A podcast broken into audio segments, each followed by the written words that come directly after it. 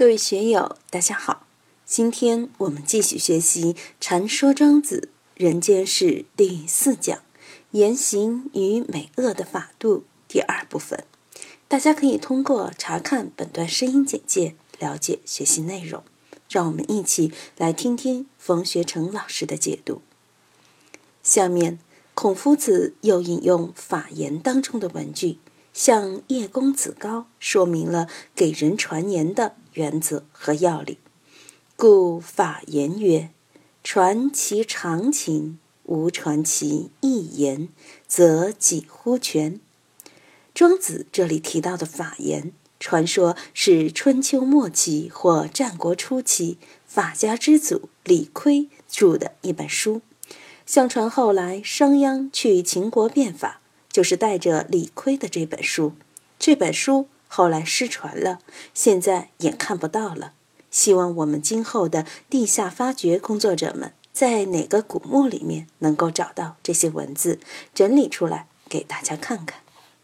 其实，在庄子之前，还有一些书我们都看不到了，比如在《逍遥游》里提到的《奇邪》这本讲志怪的书，还有孙膑兵法的。孙膑兵法在以前一度被人认为没有这本书，尽管这本书在《汉书艺文志》里面写有，但是一直没找到。人们就推断古人大概是把孙武和孙膑混淆了，把《孙子兵法》当成孙膑兵法了。结果呢，后来考古工作者在临沂的银雀山汉墓发掘时，竟然发现真的有这本书，不仅有。还很全，有几十篇呢。所以古人著书立说一般都是很严谨的，不像后来是天下文章一大抄。有些书是古籍有记载而失传了的，尤其是一些经典中的记载，我们不能随便去怀疑，自己没见到就说它根本没有过。那么法言里面说了什么呢？这里只引用了“传其常情，无传其一言，则几乎全”。这就是说，我们在说话的时候要本本分分、原汁原味，不要夸大其词。当然，现在有邮政、电信、网络等等，传话就方便得不得了。但是写证明要求别人盖章按指印，特别是一些容易引起麻烦的交道，还是要到公证处去公证一下。就像我们勇哥搞刑侦，就特别注重证据，你就要随时准备把这些证据都保留好。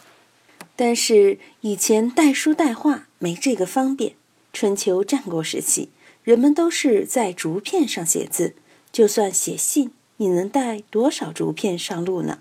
就算要写，也不会写很多。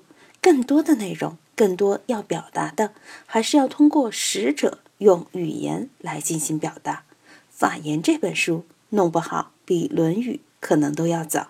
那个时候，说不定连竹片都没有，也说不定是用甲骨文写的呢，都说不清楚。在这种传媒和印刷都还谈不上的情况下，就只能靠语言来传递信息，那就要求做到传其常情，无传其意言。说话不能夸张，要实事求是。只要是守住了实事求是这一原则，不夸张也不缩水，那么则几乎全，就基本上可以保全自己了。下面孔夫子又说道：“且以巧斗利者，始乎阳，常足于阴。太治则多奇巧。”这个也是我们生活中经常见到的事情。我们这里有好运动的，喜欢打太极拳的，不管你是打拳也好，奥林匹克运动会上也好，大家都在以巧斗力。开始。大家都很规矩，都是友谊第一，比赛第二。但发展到后来，就开始乱整了，什么兴奋剂也用上了，种种阴谋诡计也都用上了。这个就是始乎阳，长足乎阴。什么是太智则多奇巧呢？就是一项斗胜的禁忌或活动，发展到了最盛行的阶段以后。味道就变了，令人出其不意的花招就出现了，什么坏主意、烂花招就都冒出来了。为什么呢？要争第一嘛。古代的角力有时候是生死存亡的，就像古罗马的角斗士，不是你死就是他活。那个时候是要耍点巧，乃至于耍点奇巧，什么阴谋诡计都可以用上，不择手段的暗器伤人。武侠小说里常见的什么歹毒暗器、五毒散、摄魂术啊等等，这些都可能用上。我们社会生活中的其他事情，往往也都一样。刚开始好好的，大家都守规矩，时间一长就变了，乱套了。什么把戏都能耍出来，这个也是人性之中的常情。如果我们要在社会人士的各种圈子、各种关系里周旋，就要把这个看清楚、看透。下面这一句也很好理解了：“以礼饮酒者，使乎智，常足乎乱；太智则多其乐。”我们看一看自己周围的情况。到现在都没有超越庄子笔下的这个众生相啊！你看，大家一起喝酒的时候，开始都很克制，很有礼节，相互推辞说不能喝啦，只喝一杯，喝二两就够了。大家敬酒的时候，开始也是彬彬有礼的，你敬我一杯，我回敬你一杯。但是等到后来，等到酒逢知己千杯少了。桌子一拍，就要换成大杯子了。大气哦，喝哦，感情深一口闷哦。开始的那点理性，那点章法分寸，喝到后头就全都乱七八糟了。你看，这就是使乎智，常足乎乱。饮酒本来不是坏事，大家在一起可以拉近人与人之间的关系，可以加深感情嘛。但是饮到后来呢？好像是光饮酒已经不行了，已经无法表达亲密无间的关系了。